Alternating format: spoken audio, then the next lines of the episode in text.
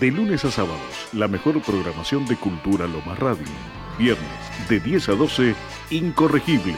De 15 a 16, Dame una mano Cervantes. De 18 a 20, Comer, Beber y Pasarla Bien. De 20 a 22, Set Point. Cultura Lomas Radio. Y toda la música de nuestros artistas locales. Viernes de 15 a 16, Dame una mano, Cervantes. Literatura y música clásica. Dame una mano, Cervantes por Cultura Lomas Radio.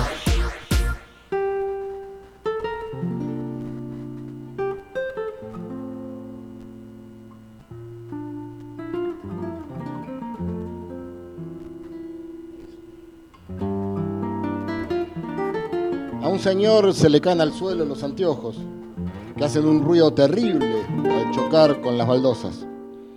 El señor se agacha, afligidísimo, porque los cristales de anteojos cuestan muy caros, pero descubre con asombro que por milagro no se le han roto. Ahora este señor se siente profundamente agradecido y comprende que lo ocurrido vale por una advertencia amistosa, de modo que se encamina a una casa de óptica y adquiere enseguida un estuche de cuero almohadillado, doble protección, a fin de curarse en salud. Una hora más tarde se le cae el estuche y al agacharse sin mayor inquietud descubre que los anteojos se han hecho polvo. A este señor le lleva un rato comprender que los designios de la providencia son inescrutables y que en realidad el milagro ha ocurrido ahora. Historia verídica de Julio Cortázar.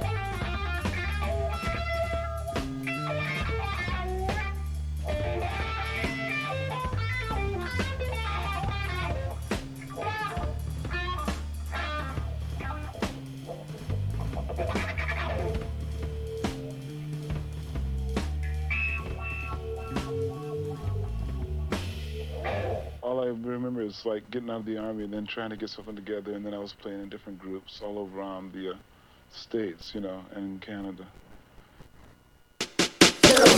Viernes de 15 a 16, Dame una mano, Cervantes. Literatura y música clásica. Dame una mano, Cervantes por Cultura Lomas Radio.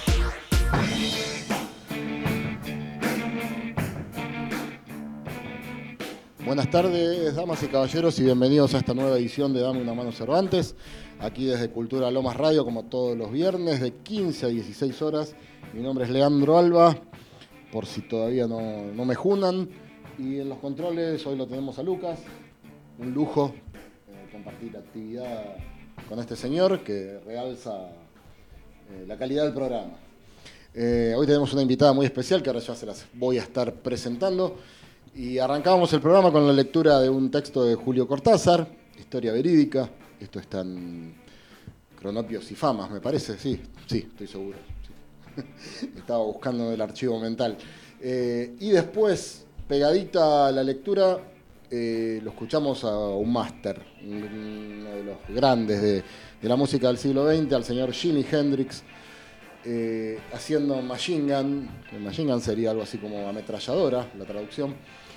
Eh, este tema lo tocó en el Festival de la Isla de White el 30 de agosto de 1970. Ese festival que fue muy grande, multitudinario, con mucha gente, muchos músicos de lujo que, se pudieron congregar, duró cuatro días, empezó el 26 de, de agosto, como hoy, y terminó el, el 29, que fue el día que tocó Hendrix en el cierre. Fue la última aparición en vivo de él porque murió el 18 de septiembre, muy poco después, eh, en este festival de la isla de White, eh, en el año 1970. Así que estamos a 52 años casi de la muerte de, Hendrix. A veces eh, cuesta dimensionar el, tiempo, ¿no?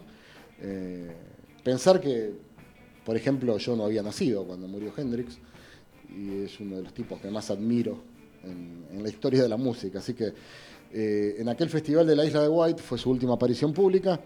Eh, para que se den una idea, estuvieron Joan Baez, estuvieron los Doors, estuvieron Ten Years After, Johnny Mitchell, Leonard Cohen, eh, bueno, Donovan, de todo. Tocó gente muy, muy conocida de aquellos tiempos y que se ha perpetuado a través de su legado.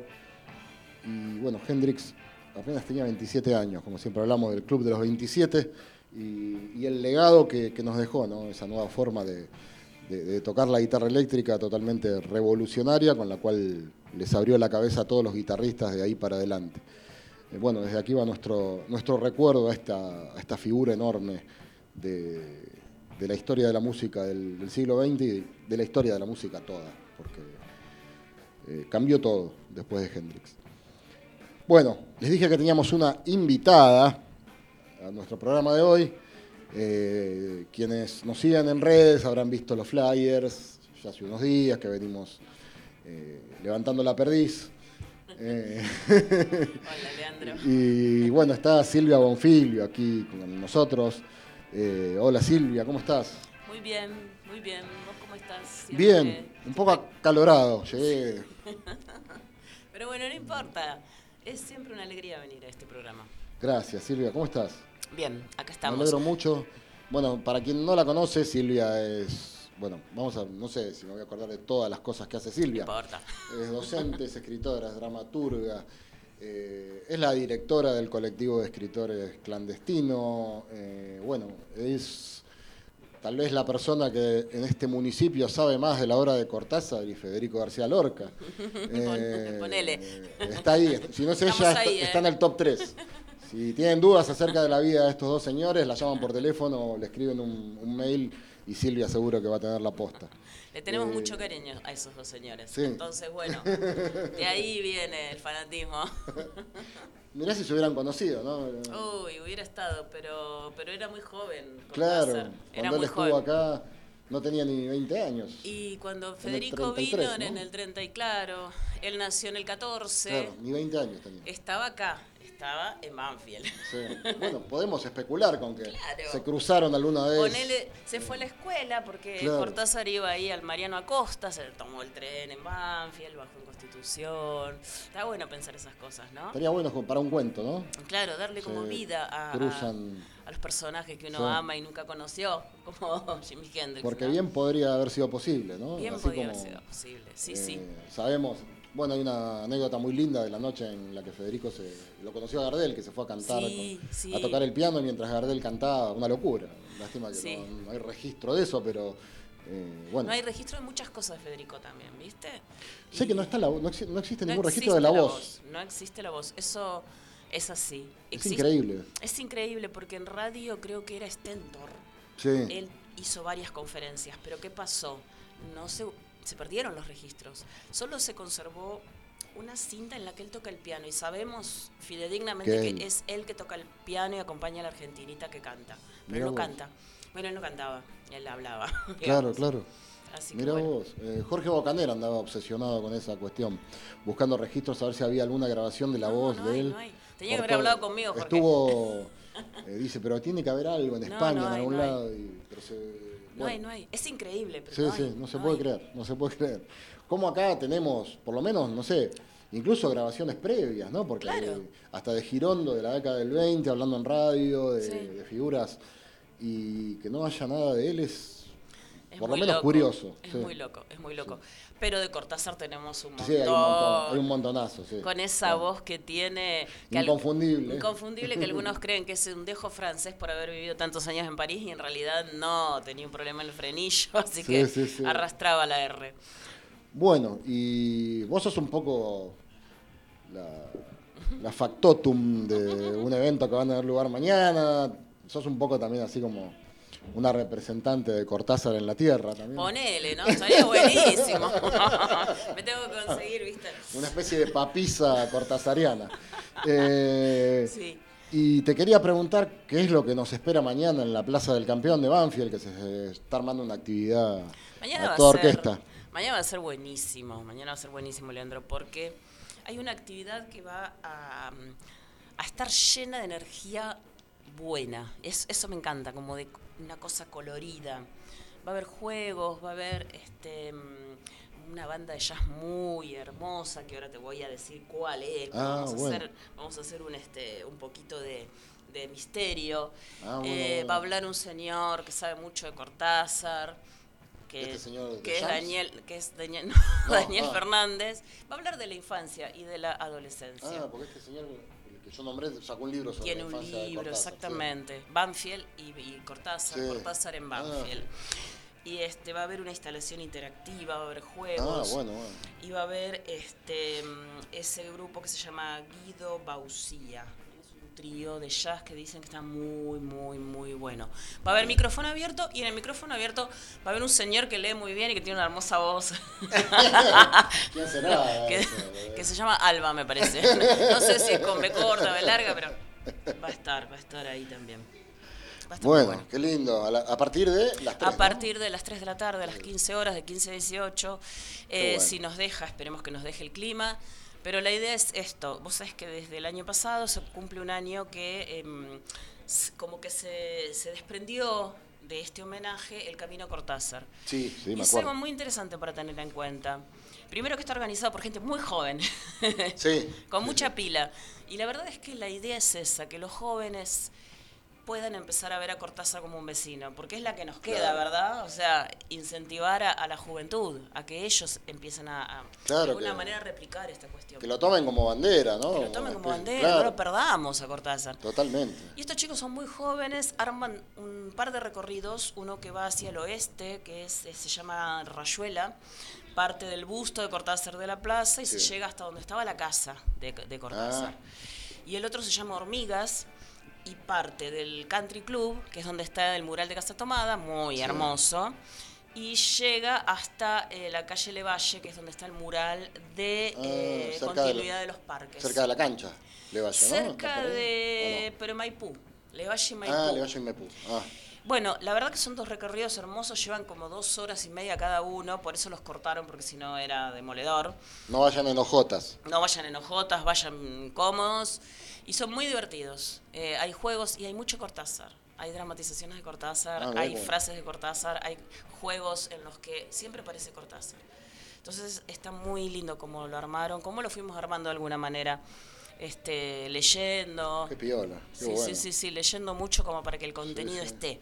Viste, que no sea vacío. está- es lindo que sea al aire libre también, porque otras veces se ha hecho, eh, bueno, acá en el Museo Americanista, que estuvo muy lindo, pero esto, eh, sacar la gente a la calle, eso es diferente para mí. La gente Eh, se- Bueno, se- ni hablar en pandemia que se tuvo que hacer por radio, ¿te acordás? Claro. La gente se recontra engancha. Yo he visto gente grande, yo hice varios recorridos con ellos. Eh, eh, dibujar rayuelas, saltar rayuelas, hacer juegos, cantar. Muy interesante. Eh, por supuesto que para todas las edades, ¿eh? Me voy a po- o sea que me puedo poner a jugar a la rayuela si Todos, ganas, ¿no? todos, todos. Debe hacer todo lo que 30 años que no juego a la rayuela. Está bueno, vení, pero tenés que venir. Sábados generalmente hay un recorrido a las 11 de la mañana y otro a las 3 de la tarde. Y hay que meterse en el Instagram Camino Cortázar. Ah, sí, sí, estuve Y ahí chusmeando. pedís. ahí. Sí, Te sí. digo que fue reconocido como circuito de cercanía por la provincia de Buenos Aires, o sea, Ah, turismo cercanía. Está bueno. ¿Y eh, estos dos, eh, qué se hace, un camino a la mañana y otro a la tarde? No, o se depende, depende. Se Ah. hace hay días que hacen uno y días que hacen otro. De hecho, llevaron escuelas y bueno, los profesores pueden pedir también. O Ah, pueden volver. De ¿Cuál hecho, les interesa más? hay una chica que trajo eh, alumnos de La Plata Ah, mirá vos. y va a volver con sus alumnos para que hagan vos. el otro camino. Ah, se copó. Se copó. Te digo que son, bueno. son muy amorosos los, los, los guías. Son una parejita muy copada. Es muy lindo. Bueno, Así que mañana también se charlará de eso y ahí va a haber Sí, mucho, sí, sí. muchas tizas de colores. va a y estar vos bueno. en cuanto al- a la parte, en tu parte de dramaturga, ¿cómo anda Casa Tomada? Casa ¿Va a haber reposición? Sí, o... sí, Casa Tomada tiene reposición. El tema es que estábamos esperando que el clima mejore Claro. y que haga un poquito de calor para poder hacerlo afuera. Es, eh, Contanos un poquito de qué se trata para la Dale, gente despistada o desprevenida. Dale, dale, dale. Casa Tomada es eh, una intervención de una casa de Banfield mediante la lectura previa de Casa Tomada de Julio Cortázar. Entonces es como una performance, es un espectáculo performático. Los actores atraviesan la casa, los espectadores un poco también, un poco la viven, se sientan, comen algo y ven a los actores desplazarse por esa casa. La idea es que todos seamos partícipes y tener la sensación del cuento de estar encerrado y quedar en esa casa tomada. ¿no? O sea, por ahí ser quienes tomaron la casa también. Claro. Tener esa idea, ¿no? Se los garantizo, ¿eh? porque yo la he presenciado y bueno, en mi- digamos en, en lo que es la, mi, mi- mi crítica le doy, le doy cinco albas. Ay, qué bueno, Alba. Me Así re que alegro. Estén, a- estén atentos a, a las redes porque se publica ahí las Sí. funciones nuevas y además la entrada es muy económica. Sí. Cuando yo fui por lo menos había empanadas y vino, algo Claro, que realmente... siempre algo va a haber para festejar, ¿no? Para un brindis. Perfecto, bueno. Así un que bueno. va a haber. Es una casa. Y en las casas se recibe a la gente. Claro, claro. Eh, Mucho que- tango, que a mí también me gusta, la musicalización me gustó mucho. Hay mucho tango, hay una cantante que juega a cantar mal, pero la verdad que canta muy bien, Victoria. Y estamos esperando septiembre, seguramente va a venir un poco más cálido. Claro, más y ahí arrancamos. Más primaverales. Claro, porque eso de andar con frazaditas Sí, sí. en el patio. Sí, el día que fui yo había empezado lindo, pero después se nubló y en- había un vientito ahí en el patio. que- Eh, es que ahí circula el viento. Sí, sí, sí, Ahí sí. corre el viento. Así que buenísimo, Casa Tomada. Los actores se llaman mm, Juan Almazán, Victoria Colman, Mario Arrarás que ayuda en la parte de. Saludos a sonido, y mm, Horacio Sánchez, que es el, eh, digamos, Osvaldo. la obra es Osvaldo. ¿Y quién hace las empanadas? Las hace el hermano de Casa Tomada, puedes creer. Es Ah, un gran vos. cocinero. Ah, Juan Almazán las Porque hace. yo tenía esa duda. porque Él hace. Hay que darle un- algún crédito, hay que darle. Y te digo que una- cuando hizo frío, hizo guiso de lentejas que Uh. es mejor que las empanadas. Bueno. Y le sale- Yo ya la vi, así que la próxima vez que vaya va a ser, voy a preguntar el menú. Voy a Claro. llamar. digo, Yo ya la vi y la quiero volver a ver, pero la- cuando fui hubo empanadas, ahora quiero, quiero ver si hacen alguna variante, así Dale. pruebo otra cosa. Sí, es Juan, es Juan. Él cocina, cocina re bien. Sí, sí, cocina sí. re bien. Así que bueno. presta la casa, o sea, completo. Bueno, así que estén atentos a, a las redes. Eh, a la página de, de Silvia y a la de Una Manta también, la, También. ahí te lo publicás. Una Manta es el libro de Silvia también, que si lo quieren adquirir se pueden comunicar con ella. ¿Cómo ¿Todavía no? tenés? Sí, tengo y salen volando para donde sea. Bueno. Donde sea van los libros, no, tienen, Así no, que no tengo problema en mandarlos. Atenti, ¿eh? Atenti. Eso está bueno, gracias. Eh, bueno. Ah, descubrí hay otro dato curioso que también tiene que ver con un personaje eminente de nuestro municipio, que yo no lo sabía y coincide con el cumpleaños de Cortázar. Que en el año 1945, el 26 de agosto, falleció Pío Colivadino, el pintor que vivió en Banfield. Eh, y bueno, el museo que está ahí en la calle Medrano 165 justamente lleva su nombre y tiene una parte de la obra de Pío Colivadino que también recomiendo desde ya que vayan porque yo lo conocí hace relativamente poco, hace un par de años y me gustó muchísimo, pero no sabía que, bueno, coincidía Te voy a decir esta algo. fecha. No sabía que coincidía con esta fecha. Yo tengo escrito un texto de Pío porque Ah, mira vos. allá lejos, cuando escribíamos en el Banfileño, la nota de tapa siempre era un personaje. Claro. Y yo escribí sobre Pío, entonces hice toda una investigación y quedé fascinada, que no me acordaba que la muerte era el 26 de agosto. sí, sí, sí. Quedé fascinada porque, Lo descubrí esta mañana yo, ¿eh? además maestro de Spilimbergo, maestro de los grandes. Eh, Sí, sí, pero bueno, un poco olvidado también Pío Colivadino, ¿verdad? El museo está muy lindo, está muy bien conservado, tiene una sala para de actos que yo fui a ver a, un- a los hermanos Butaca hace poco. Sí. Muy bueno. Eh, unos muchachos que hacen unas letras, eh, es un dúo, que hacen una especie de tango mezclado, medio bolerado, pero mezclado con unas letras muy cómicas. Ah, me encantó. Son de acá de la zona, creo que son de Monte Grande. Mira qué bueno. Y están haciendo presentaciones casi todos los sábados porque me parece que cumple 30 años el, el museo este año. Entonces, bueno, están armando. Estuvo mucho tiempo cerrado. Sí. ¿viste? Está bueno lo que vos me decís que lo hayan reabierto, que esté la obra, porque en el momento que yo escribí había un cuidador que era una especie de sobrino postizo Ah. de Colivadino, que es muy mayor y muy triste y enojón porque la obra se la habían llevado para restaurar y él sentía que la, la habían robado, Ah. ¿viste? Y, pero falleció ya este, Amadeo, Amadeo se llamaba. Y entonces me alegra que esté la obra nuevamente. Sí, sí, sí. Tengo que ir, entonces. Podemos hacer algo en esa casa, una casa Sí, hermosa. sí, está buenísimo. Está buenísimo para es organizar una algún casa hermosa evento. Para tomarla también, ¿no? Sí, sí, total- sí, por supuesto. Tiene también un patio, es un poco parecida a la, a la Claro. casa donde se, se Pero está es haciendo. más, es más este, como cuadrada al frente. Sí, sí, sí, sí. Y este, bueno, es- será cuestión de hablar con alguien que nos habla, abra la puerta. Yo cuando estuve hace poco, muy, muy piola la gente ahí que está en atención al público, eh, me, me contaron algunos, algunos pormenores de la vida de, de él que yo no conocía y bueno, la verdad que estuvo, estuvo muy buena la visita. Hicieron como una visita Eh, guiada. claro, pero bueno, hoy me enteré de esa casualidad que él falleció el mismo día en el que cumplía años Cortázar. Eh, así que bueno, también va nuestro recuerdo para, para Don Pío. Para Don Pío. Eh, bueno, hablando de Cortázar, traje para musicalizar un poco y meter un, un cortecito ahora Dale. en un segmento musical. eh, una grabación que se hizo en el año 80 en París pues, a través del sello Polydor, que es bastante conocida. El disco se llamó Veredas de Buenos Aires, o en francés que trató, trotó a, ¿cómo? no sé cómo se pronuncia, No. de Buenos Aires. eh, Tratoirs se escribe, eh, disculpen, pero con el francés no me llevo muy bien. Eh, eh, y los temas son de. Todas las letras son de Cortázar y la las músicas son de Edgardo Cantón. Esto lo grabó el Cuarteto Cedrón. Y en algunos temas interviene Cortázar con su voz tan característica, como estábamos diciendo. Justamente es el caso del tema que vamos a escuchar a continuación, que se llama La Cruz del Sur. Eh, bueno, Cuarteto Cedrón y Julio Cortázar, La Cruz del Sur. Vos ves la cruz del sur y respirás el verano con su olor a duraznos y caminas de noche, mi pequeño fantasma silencioso, por ese Buenos Aires, por ese siempre mismo Buenos Aires.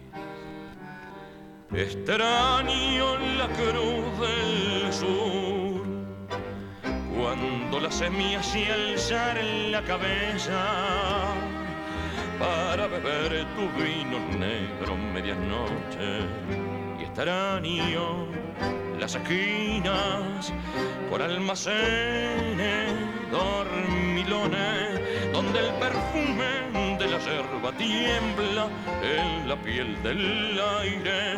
Extraño tu voz, tu caminar conmigo por la ciudad comprender que eso está siempre allá, como un bolsillo donde a cada rato la mano busca una moneda, el peine, llaves, la mano infatigable de una oscura memoria que recuenta sus muertos, la cruz del sur, el mate amargo y las voces de amigos usándose con otro.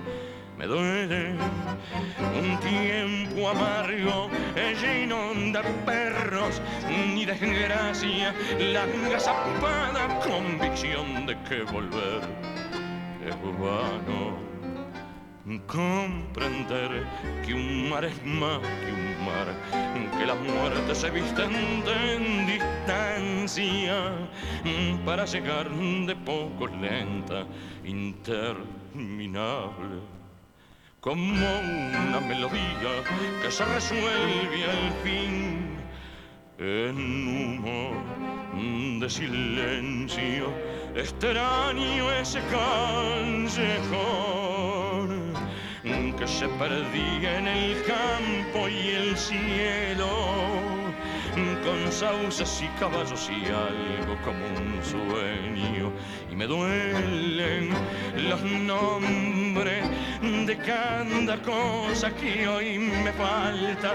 Cómo me duele estar tan lejos de tus caricias y tus labios. Extraño tu voz, mm, tu caminar conmigo por la ciudad.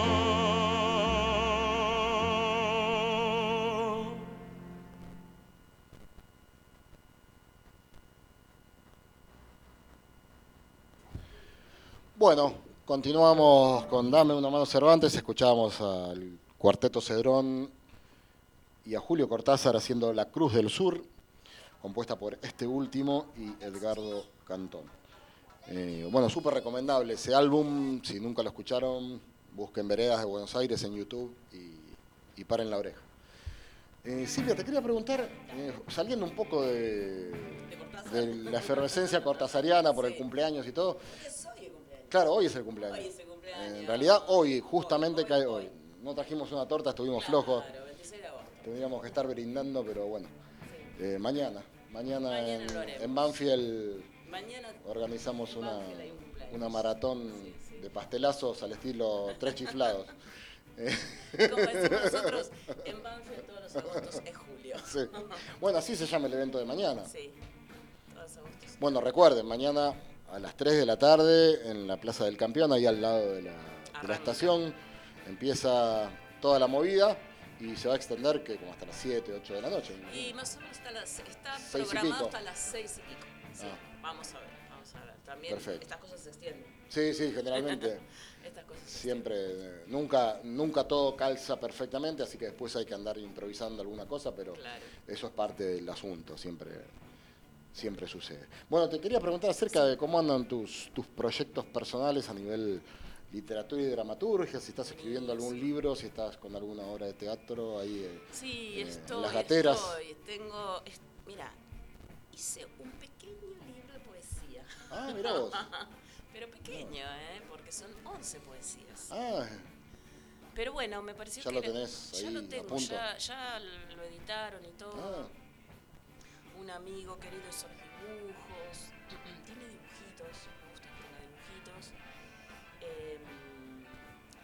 Y bueno, se llama Los Conjuros. Se llama este, Conjura Palabras, perdón. Conjuros es uno de los poemas. Y a mí me dio la sensación que eran como unos poemas que de alguna manera dialogaban, ¿viste?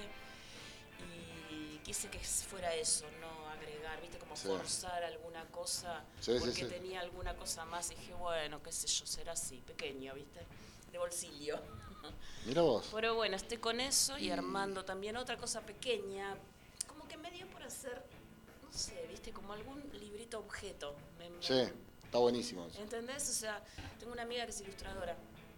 Entonces armamos, un- yo lo llamo casi haikus, porque no son haikus, Leandro Sí, Alba, sí, sí. sabe literatura. No, yo no, igual Nada de no, so- de no soy de los que se ponen a contar las sílabas. esas nada, cosas. nada, nada, ni de siete Me- ni yo de me dejo cinco. llevar por... Se por eso se llama casi haikus. Yo había pensado haikus irreverentes, pero bueno, queda así. Porque no miden lo que tiene que medir un haikus, pero em, tiene como una esencia de lo simple y de Mm. lo sencillo que mira. eh, El haiku Sí, sí, sí, esa, A veces en la esa naturaleza. mirada perpleja, ¿no? Claro, eso que te asombra, Mm. de una gota de agua, ¿no? Que cae. Y a veces, o sea, hay algunos que son como, se nota que hay un patio, además de un cerezo o un sakura, se nota que hay un patio, una luna, una cosa Claro. más nuestra. Entonces ese también va a ser un pequeño librito y ella lo que va a hacer es como también una intervención, que ahí vamos a usar algunos colores, ¿viste? Ese tipo de Ah, tempera. qué bueno. Y esto estará ya... Y esto para fin de año. Para ¿no? fin- Eh, Ah, eso quería saber, si este año año pensabas que estaría listo. El otro sí ya sale, yo pienso que ya sale. Digo, ya con estos dos me voy a las ferias del libro. ¿El con otro la cu- manta. ¿El otro, el otro cuál es? Y es eh, Conjura Palabras Sí. y haikus. Ah, son dos... Son dos distintos. Pero los dos son de poesía, ¿no? Eh, y yo diría que ese casi haikus es poesía. Sí, sí, porque Haiku no es. ¿Y el otro?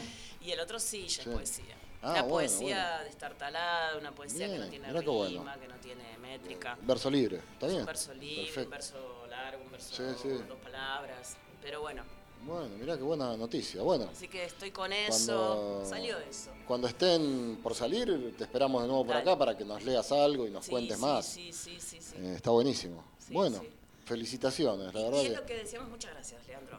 Eh, lo que decíamos la otra vez, o sea, hay que buscar estas instancias de Mm. lectura permanentemente.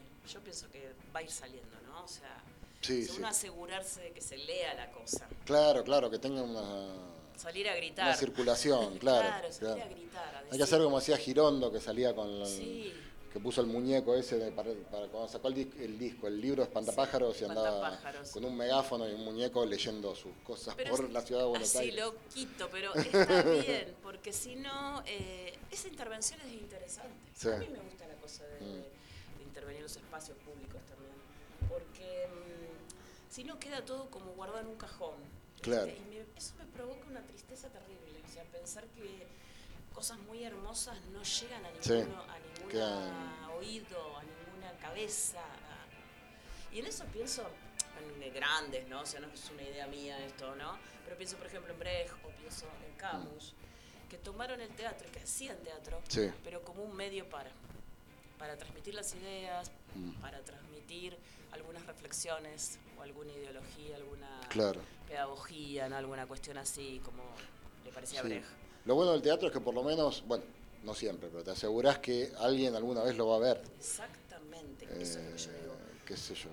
Un libro es una persona sola con un libro. Sí. No sabemos si lo leen. Claro. En cambio, el teatro son un montón. Por ahí uno, en una cabecita quedó algo. Claro. Eh, Bueno, incluso en los actores, porque sí, tal vez la primera vez que se encuentran con ese autor y dicen, bueno, después lo recomiendan por ahí. Claro, dicen, y es un flash.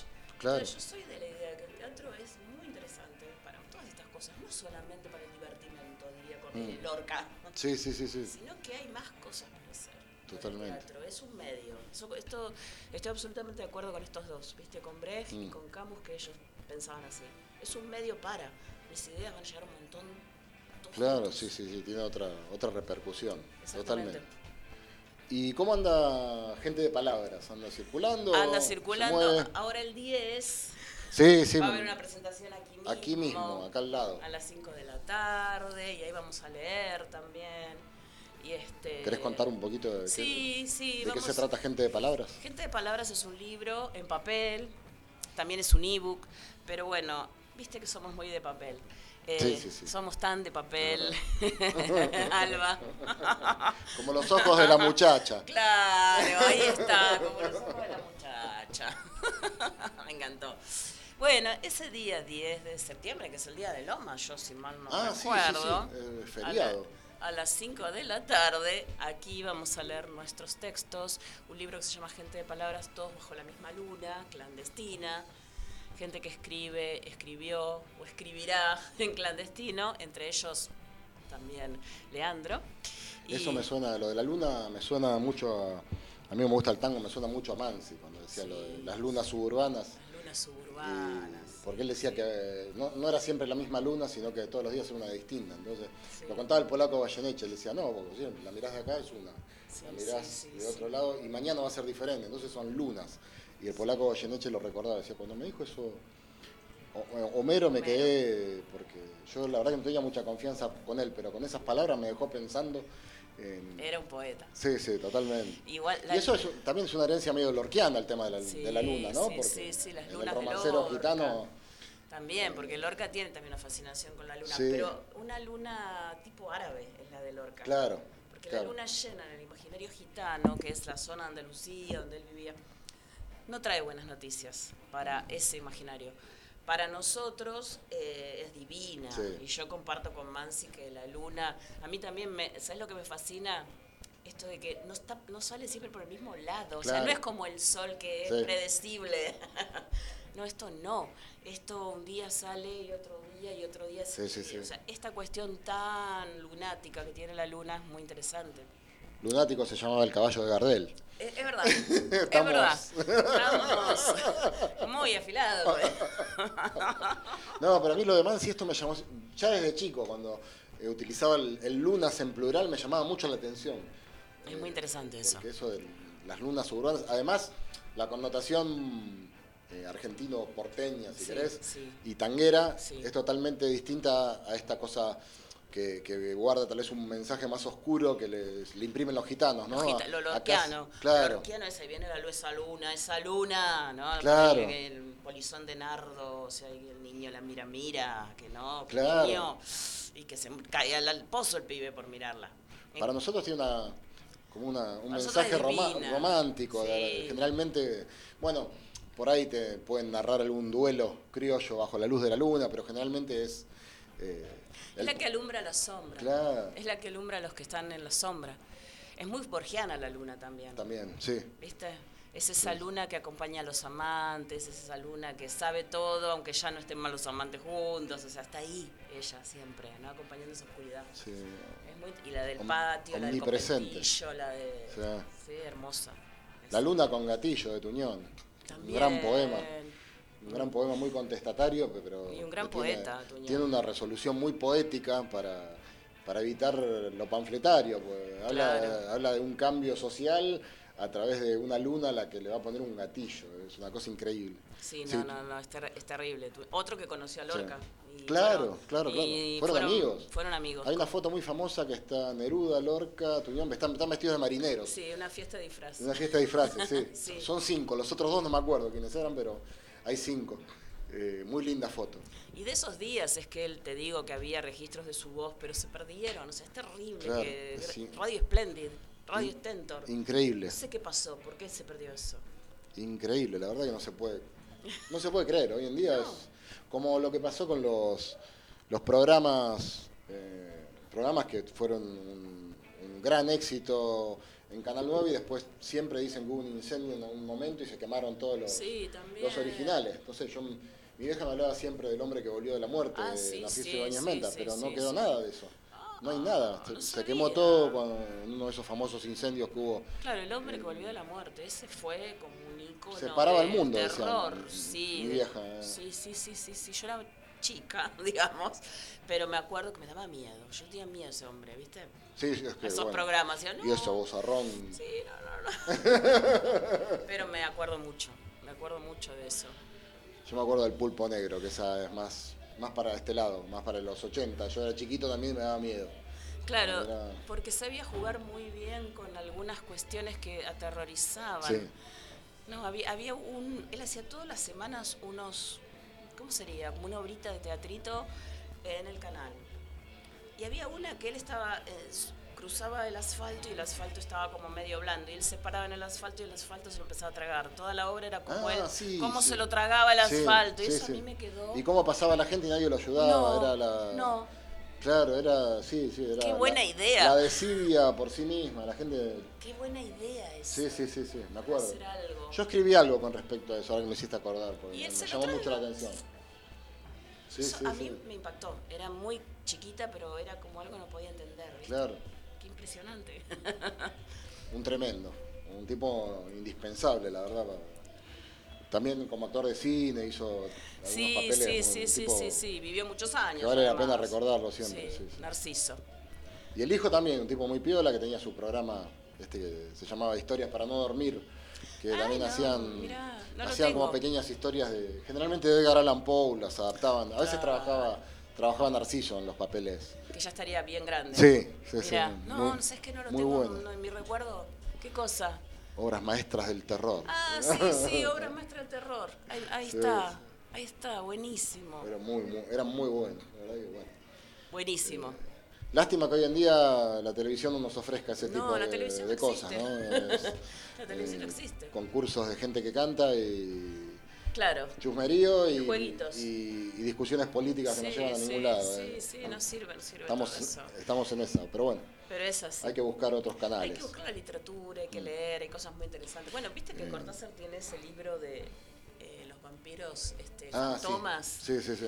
Me vino un poquito solamente cuando hablábamos de Narciso Ibáñez Menta, esta cosa un poco sarcástica también, ¿no? De ver la realidad a través de un cómic, ¿no? Y aprovechar. Está buenísimo. Está buenísimo, está buenísimo. Mezclar también los, los géneros. Y que por ahí no se sabe con- demasiado, ¿viste? Que, que existe ese, ese texto. Ese texto no es muy conocido, es de lo último que escribió, Es de lo ¿no? último, eh, Fantomas Pero- contra las multi- los vampiros de las multinacionales, así Claro. se llama. O sea, es clarísimo. Sí, sí, sí, ya desde el título sabemos de qué va. Chiquitito. Sí, sí, sí, sí. Chiquitito. Sí, sí, pero no se habla. Generalmente se, se apela a la parte más juguetona de Cortázar, pero Claro. obviando que era un escritor tremendamente comprometido, ¿no? Eso a veces queda un poco en segundo plano y no, no es para dejar en segundo plano, me parece. Claro, porque él es como que es la segunda etapa de su vida, ¿no? Claro. La del compromiso, la de por ahí Cuba, ser de alguna manera Nicaragua. portavoz, Nicaragua, conocer a Ernesto Cardenal, Mm. ir clandestinamente a conocer los jóvenes poetas. Estaba muy, muy sí. preocupado por los jóvenes poetas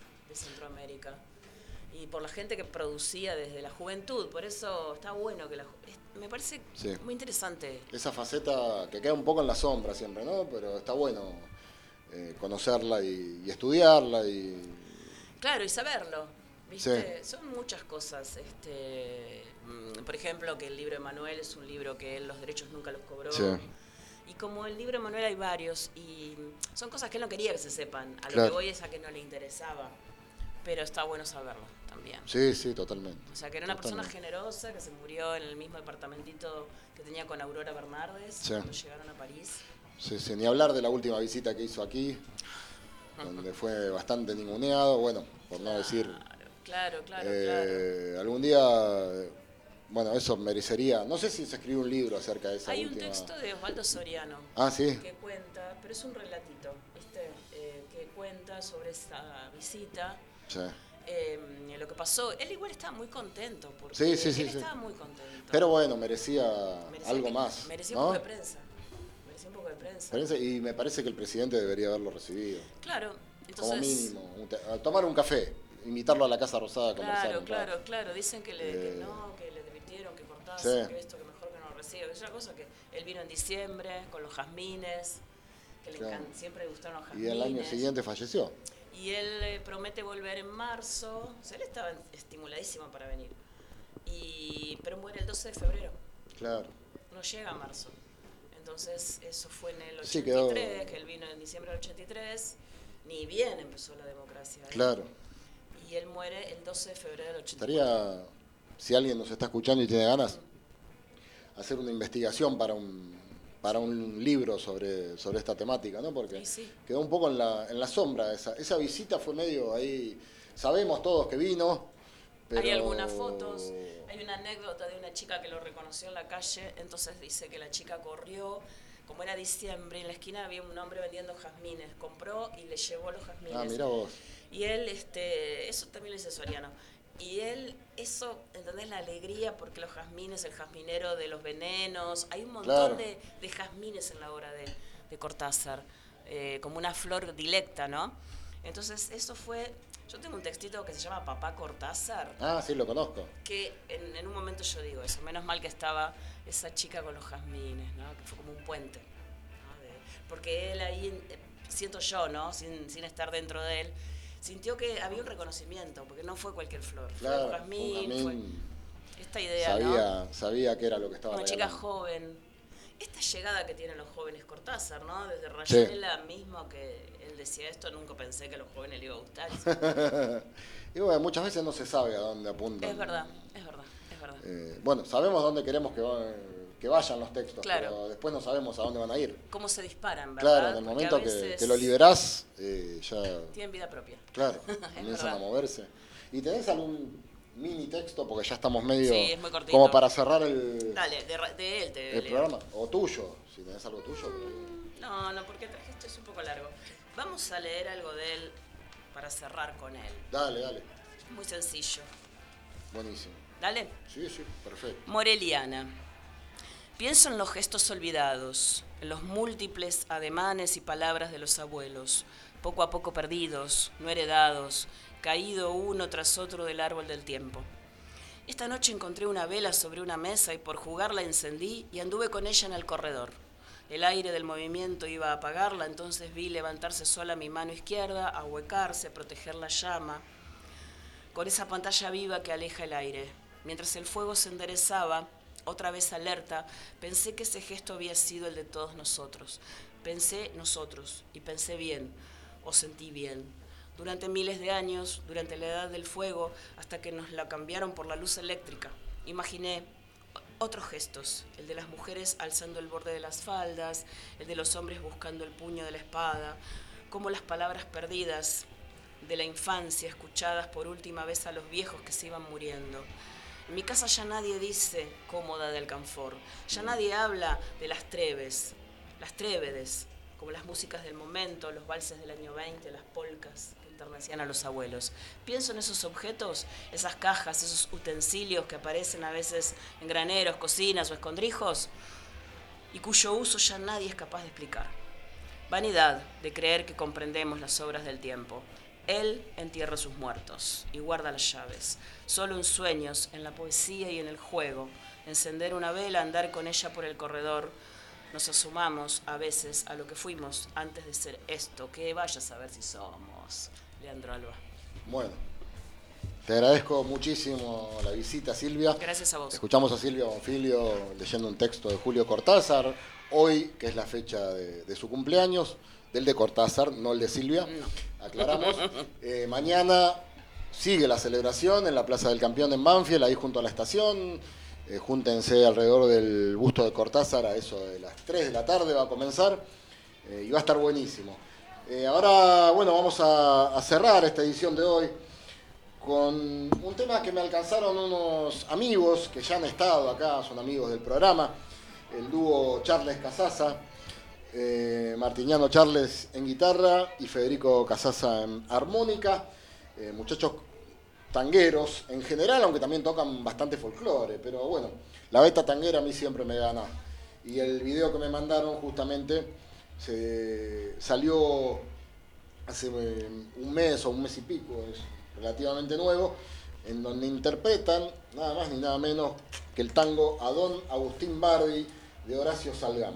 Con esto nos vamos a despedir. eh, hasta el próximo viernes, aquí mismo en Cultura Lomas Radio con Dame una mano Cervantes. Espero que tengan un excelente fin de semana eh, y gracias por estar ahí como siempre.